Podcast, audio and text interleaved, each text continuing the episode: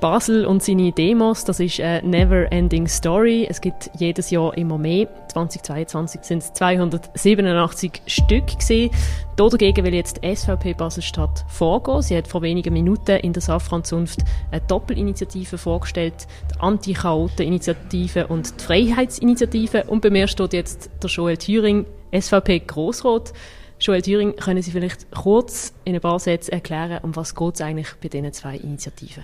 Ja, das kann ich. Die Anti-Chaot-Initiative verlangt, kurz gefasst, dass ähm, bei Demonstrationen, wo es zu Krawall kommt, wo ähm, Sachbeschädigungen begangen werden, ähm, ähm, wo die Leute äh, sich auch nicht vor einer Bewilligung bemüht haben, also sprich, wo es eine illegale Demo ist, dass dann für die Sachbeschädigungen, für die Kosten, die entstehen durch die Sachbeschädigungen, aber auch für den Polizeieinsatz, ähm, die entsprechenden Chaoten, die mit Ding festgemacht werden, haftbar gemacht werden und die Einsätze auch zahlen, damit künftig nicht mehr der Steuerzahler dafür muss aufkommen. Und die zweite Initiative, die Freiheitsinitiative, verlangt, dass man äh, bei Demonstrationsbewilligungen ähm, vermehrt auf äh, sogenannte Platzkundgebungen setzt, also sprich, dass man sagt, das Grundrecht von der Demonstration wird nicht bestritten, aber es gibt kein Grundrecht auf eine Demonstration durch freie Straße, wenn zum Beispiel an einem Samstag auch noch Einkaufs Einkaufstouristen Touristen, die sonst in der Stadt sind, die Anwohner möchten dort sein, die Gewerbetreibenden möchten äh, Umsatz erwirtschaften, ähm, dass man sagt, dort gibt's dann halt auch noch andere Bedürfnisse. Und darum ist es dann so, dass die Polizei die Bewilligung auf einen Platz beschränken sodass auch zum Beispiel der ÖV weiterhin kann durch die Stadt fließen damit ältere, gehbehinderte Menschen oder Leute, die ähm, viel heim möchten schleppen, ähm, das auch können, in einem normalen Umfang, wie man auch sonst das Tram kann in der Stadt benutzen Jetzt ist es ja so, dass äh, Demonstrationsfreiheit gehört zu unserem Grundrecht. Wieso tun ihr euch jetzt quasi anmassen, das einzuschränken? Nein, wir schränken es nicht ein. Nochmal, es gibt kein Grundrecht auf eine Route, es gibt ein Grundrecht auf eine Demonstration, es gibt auch Bundesgerichtsentscheide aus dem Kanton Luzern, wo der Kanton Luzern betroffen haben, die sagen, ja, Bedürfnisse von Gewerbetreibenden sind zu berücksichtigen. Und wenn immer am Samstag eine Demo über die gleiche Route dort stattfindet, sind die Gewerbetreibenden in ihrem, in ihrem Geschäften beeinträchtigt. Leute, die möchten in die Stadt fahren, um hier einkaufen, sind auch beeinträchtigt, wenn jeden Samstag äh, Tramle nicht mehr äh, zwischen Aschenplatz oder zwischen Bankverein und, und Mittlere Brücke können ähm, verkehren. Das sind Bedürfnisse, die auch entsprechend berücksichtigt müssen sein und die Menschen, die nicht an eine Demonstration gehen, haben auch ein Grundrecht. Bewegungsfreiheit beispielsweise ist ein Grundrecht. Und ich glaube, da müssen wir äh, schon schauen, dass wir künftig wieder ein besseres Miteinander bekommen, weil die Stadt gehört allen, nicht nur Demonstranten. Vielleicht schauen wir rasch äh, die Anti-Chaoten-Initiative zuerst noch genauer an eben dort geht es auch darum, dass äh, Chaoten würden Kosten übernehmen, die entstanden sind, Sachbeschädigungen oder auch der Polizeieinsatz an sich. Jetzt haben wir im Februar gerade so ein Beispiel gehabt von einer unbewilligten Demo, wo es zu Sachbeschädigungen gekommen ist. Das sind 200 vermummte Leute, kein einziger ist festgenommen worden. Wer zahlt denn das am Schluss, Rechnung? Ja, dort fängt ja schon an, oder? Vermummt. Vermummung ist verboten. Äh, keiner von denen, der nachweislich ja dort eine Sachbeschädigung begangen hat, ist verhaftet worden. Das ist natürlich etwas, was nicht mehr gehen kann. Also ich glaube, es kann nicht sein, dass der Polizist hinter einem Mischkübel am Spalenberg steht, zum Velofahrer zu biessen, wenn sie äh, dort abfahren. Das finde ich richtig, dass sie die biessen.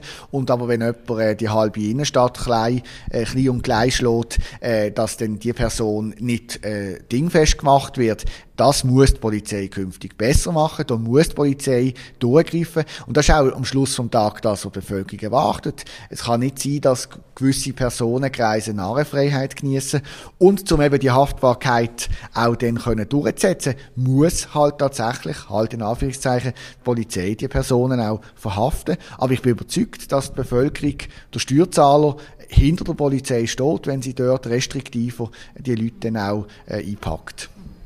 Aber eure konkrete Initiative würde ja das quasi gar nicht ähm, verändern, oder? Also das ist eigentlich dann eher eine Aufforderung, die Polizei soll mehr Verhaftungen vielleicht vornehmen. Ja, es gehört natürlich dazu, zu diesem Konzept, oder? Ich glaube, wenn man Polizei stärker lässt, lässt durchgreifen, und ich höre von Polizisten, sie würden das sehr gern, sie dürfen oft nicht, dann gibt das ja auch eine Signalwirkung, nämlich, dass in dieser Stadt nicht alles toleriert wird. Und wenn der Demonstrant der illegale Chaot sieht, oh, da wird ich eventuell verhaftet. Oh, da muss ich eventuell sogar noch eine Rechnung zahlen. Überlegen muss vielleicht zweimal nach Basel zu kommen, um äh, zu demonstrieren. Ich glaube, da geht es schon auch in dem Teil von deren Initiative darum, dass man das Signal aussendet, dass es so nicht weitergehen kann und dass die Narrenfreiheit, die die Demonstranten heute oft genießen, und es geht ja vor allem eben um die, die sich nicht an die Regeln halten, äh, dass man dort durchgreift. Und dann ist das Erfolg davon, äh, dass, dass ich glaube, dass es insgesamt auch dann weniger Demonstrationen wird geben. Ich will trotzdem nochmal nachgucken, wenn es jetzt 200 Leute sind, die wir jetzt gerade kürzlich gesehen haben, die vermummt äh, durch die Stadt rennen, dann kann man nicht 200 Leute festnehmen, oder? Also wer zahlt die Zeche am Schluss? Müssen sich vielleicht auch, wenn es eine bewilligte Demo auch ist, was es ja durchaus gibt, die dann ausarten, zum Beispiel 1. Mai-Demo, letztes Jahr war so ein Fall gewesen, wenn die dann befürchten, dass sie plötzlich zur Kasse beten werden? Zur Kasse beten werden die, die eine Straftat begehen. Und ich meine, natürlich kann man sagen, es ist schwierig, 200 den Ding festzumachen. Aber das kann ja nicht die Antwort sein. Die Polizei muss den Rechtsstaat durchsetzen. Die Polizei hat das Gewaltmonopol und die Polizei muss halt entsprechend dann auch das so durchsetzen, wie es richtig ist. Und dann muss er, muss er halt, der Einsatzleiter, schauen, dass die 200 Demonstranten ähm, tatsächlich auch verhaftet werden. Das ist so. Aber, Entschuldigung, also der Staat hat wenig Aufgaben, die er muss, äh, vollziehen muss. Eine Gemüsebeauftragte zu schaffen, ist nicht eine Aufgabe vom Staat, aber dafür zu sorgen, dass Leute, die sich nicht an die Regeln halten, dass man die für das haftbar macht, das ist eine Aufgabe von der Polizei, vom Staat und da muss die Polizei auch die Ressourcen dann haben dazu. Da sind wir auch bereit dazu und da stärken wir im Vergleich zum linken Lager auch die Polizei gern. Äh, eben der zweite Teil ist, dass man auch grundsätzlich die unbewilligten Demos will ähm, verringern. Die sind ja eben gestiegen in den letzten Jahren. Wie ist das jetzt, wenn ich will morgen irgendwie zu etwas demonstrieren, weil mir das jetzt einfach ein wichtiges Anliegen ist, kann ich das jetzt nicht mehr? Also jetzt ist es einfach verboten für mich, das eine Demo durchzuführen. Nein, das ist selbstverständlich weiter erlaubt. Spontankundgebungen, auch gerade auf ein ganz aktuelles Ereignis, sind ja heute schon so, dass sie nicht bewilligungspflichtig sind. Also wenn heute Morgen irgendwie, was wir alle nicht hoffen, ein schweres Erdbeben wieder passiert, noch immer, dann darf ich zu oben äh, mit meinen ähm, vielleicht Landsleuten hier demonstrieren. Das ist selbstverständlich äh, möglich, aber ähm, wir müssen unterscheiden dort zwischen einer Spontankundgebung aufgrund von einem spezifischen Ereignis, wo heute passiert ist, und auch dann muss man sich trotzdem noch an die Regeln halten. Also etwas kaputt schlagen ist ja dann trotzdem nicht das, was man erwartet. Das passiert ja bei so Demonstrationen fairerweise, muss man das auch schon dazu sagen, nicht. Aber wenn es jetzt zum Beispiel wie im Februar darum geht, äh, gegen den Kapitalismus und für mehr Klimaschutz demonstrieren, das ist jetzt kein spontanes Thema. Und dort machen wir schon die klare Unterscheidung, dass man sagt, es geht uns vor allem um die Demonstrationen und es geht uns nicht um die anständigen äh, Mitbürger, die für irgend ähm, etwas demonstrieren, wo, wo gerade kurzfristig passiert ist, wo auch eine gewisse Solidarität in der Gesellschaft besteht. Das ist überhaupt von niemandem bestritten. Aber in der Vergangenheit, wenn man schaut, also die Demonstrationen, die zu einem ganz kurzfristigen Ereignis stattgefunden haben, sind auch sehr selten bis nie in irgendeiner Art und Weise ähm, gewalttätig gewesen oder es hat noch auch Sachbeschädigungen gegeben noch zu der zweiten Initiative, der Freiheitsinitiative. Da geht es eben um die, auch die Route, also dass nicht ja, jeder am Samstag darf durch die Freistraße oder, oder über den Bafi laufen. Ihr wollt, dass mehr Standkundgebungen auch stattfinden, also an einem zentralen Ort, was dann sich auch nicht bewegt. Ähm, jetzt ist ja bei denen letztes Jahr ist Großteil davon sind, glaube ich, schon so Standkundgebungen gesehen. Also ist das nicht echt leere Luft, die man da jetzt ein bisschen fordert? Nein, wenn man schaut, wie viele Demonstrationen durch die Stadt laufen, wenn man schaut, wie oft an einem Samstag der Tramverkehr umgeleitet wird, dann sind es sehr viele Demonstrationen, wo keine Standkundgebungen sind, insbesondere gerade am Samstag, wo ja die Leute Zeit haben, um auch für anders in die Stadt zu gehen, zum Einkaufen, um die Stadt zu besichtigen, äh, als Tourist oder auch mal ein Museum zu besuchen. Ähm, dort stellen wir schon fest, dass es äh, starken äh, Anteil an Demonstrationszügen gibt und dort sind wir der Meinung, sind eben genau das, was auch ja äh, bundesgerichtstechnisch äh, machbar ist, schon so Einschränkungen möglich, dass man sagt, Bedürfnisse von Gewerbetreibenden beispielsweise sind auch zu berücksichtigen und dort muss die Menge äh, an Demonstrationszügen reduziert werden. Und dann gibt's genug Plätze in Basel, ähm, wo man so eine Demonstration kann durchführen kann. Es muss dann nicht immer der gleiche Platz sein, denn nochmal, wir sind erstens eine kleinräumige Stadt und zweitens, es gibt kein Grundrecht auf einen spezifischen Ort für eine Demonstration. Man kann da durchaus auch als Polizei dann ein bisschen spielen, einmal am einen, einmal am anderen Ort die zulassen. Es geht nicht darum, dass man sie jetzt quasi in das Aussenquartier verlagern, irgendwie auf einen Erlemattplatz oder so, ähm, aber es ist durchaus so möglich, dass man sagt, die verschiedenen Ecken von der Stadt haben auch Bedürfnisse, von der Innenstadt haben auch Bedürfnisse und die gewerbetreibende Bevölkerung haben auch Grundrechte. Äh, es ist vorher schon erwähnt worden an der Pressekonferenz, die Kantonspolizei selber sagt, von all diesen 287 äh, Demonstrationen, die wir hatten, haben nur 18 die ÖV stärker beeinträchtigt. Das ist ja eben ein, ein grosses Thema, eben dass Gewerbetreibende irgendwie einen Nachteil haben oder, oder nicht so mobile Menschen, die mit dem Tram kommen. Also ist es auch irgendwie auch übertrieben auch, oder? Es sind eigentlich nur 18 gesehen, die wirklich der ÖV eingeschränkt hat.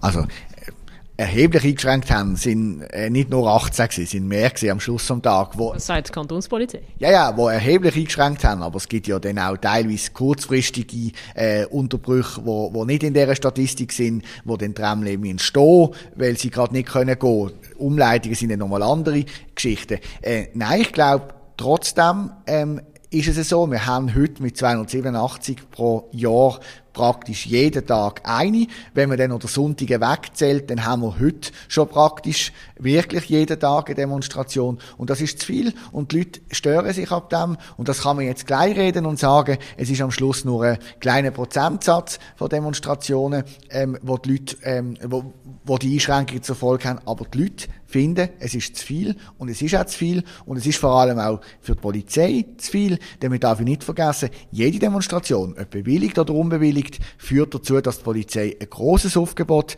muss an der Hand haben. Die Polizei muss oft auch dann noch aus anderen Kantonen im Rahmen vom Konkordat ähm, Einsatzkräfte dazu bestellen und wenn man dann noch hört, dass die Polizei am Anschlag ist, äh, dann muss ich sagen, dann, dann kann es so, wie es jetzt ist, nicht weitergehen. Und wenn ich mit den Polizisten, die auf der Straße stehen, rede und nicht mit der Polizeileitung, dann sagt mir also jeder, es ist zu viel, wir mögen nicht mehr, es muss weniger werden. Und das muss auch eine Polizeileitung zur Kenntnis nehmen und sich vor ihre Polizisten stellen und da auch sagen, ja, aus unserer Sicht ist es zu viel.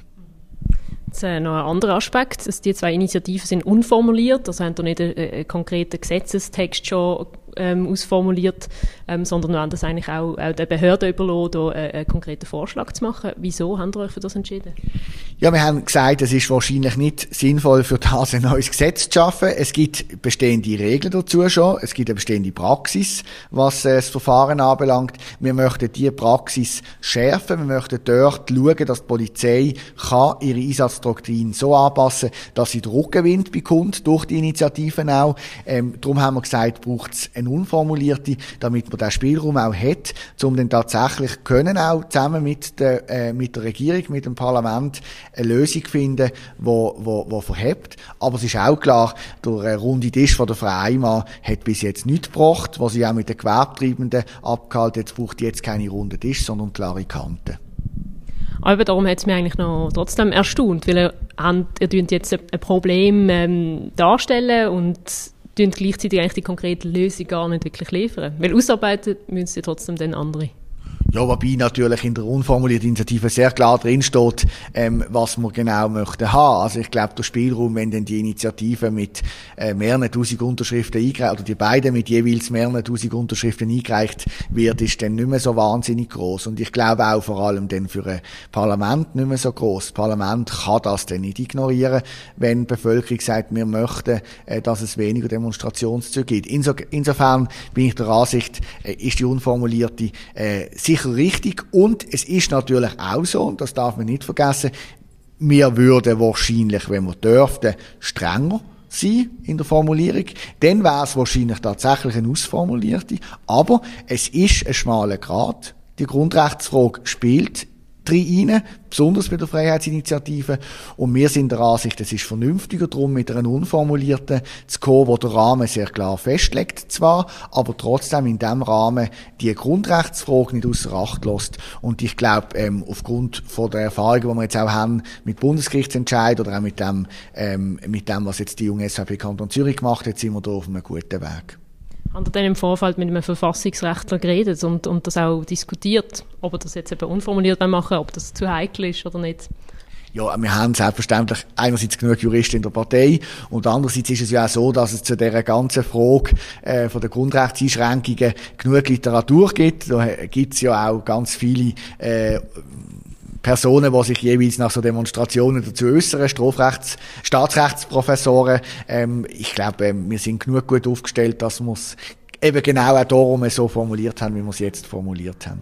Eine letzte Frage. Ihr startet morgen startet mit der Unterschriftensammlung. Wie läuft die ganze Kampagne ab und ihr das Gefühl, das kriegt ihr relativ schnell zusammen? Kriegt ihr die Unterschriften zusammen? Was ist so das Befinden? Ja, wir haben grundsätzlich eineinhalb Jahre Zeit. Wenn wir in je 3000 Unterschriften zusammenbekommen, werden ab morgen sammeln, wir werden verteilen. Einsteckaktionen heisst das, in Briefkästen machen. Ähm, wir sind jetzt nicht der Ansicht, dass es ein Grossversand an alle Haushalte im Kanton braucht, weil wir doch auch von den Rückmeldungen äh, das Gefühl haben, dass die Unterschriften sehr schnell zusammenkommen. Aber wir müssen uns nicht unter Druck setzen lassen. Ähm, wir werden präsent sein auf der Straße mit dem Unterschriftenbogen. Und wir haben, weil wir es ja schon angekündigt haben, dass es das demnächst wird geben, ähm, haben wir auch schon ganz viele Leute, die sich bei uns gemeldet haben, auch nicht Parteimitglieder, die gesagt haben, sie würden dann gerne den Bogen haben. Und wir setzen auch ein bisschen darauf, dass es dann so von, von, von Person zu Person geht, so wie wir es auch beim Freizeitgartenreferendum ja erfolgreich geschafft haben, in 42 Tagen die Unterschriften zusammenzubekommen. Dankeschön vielmals. Danke auch.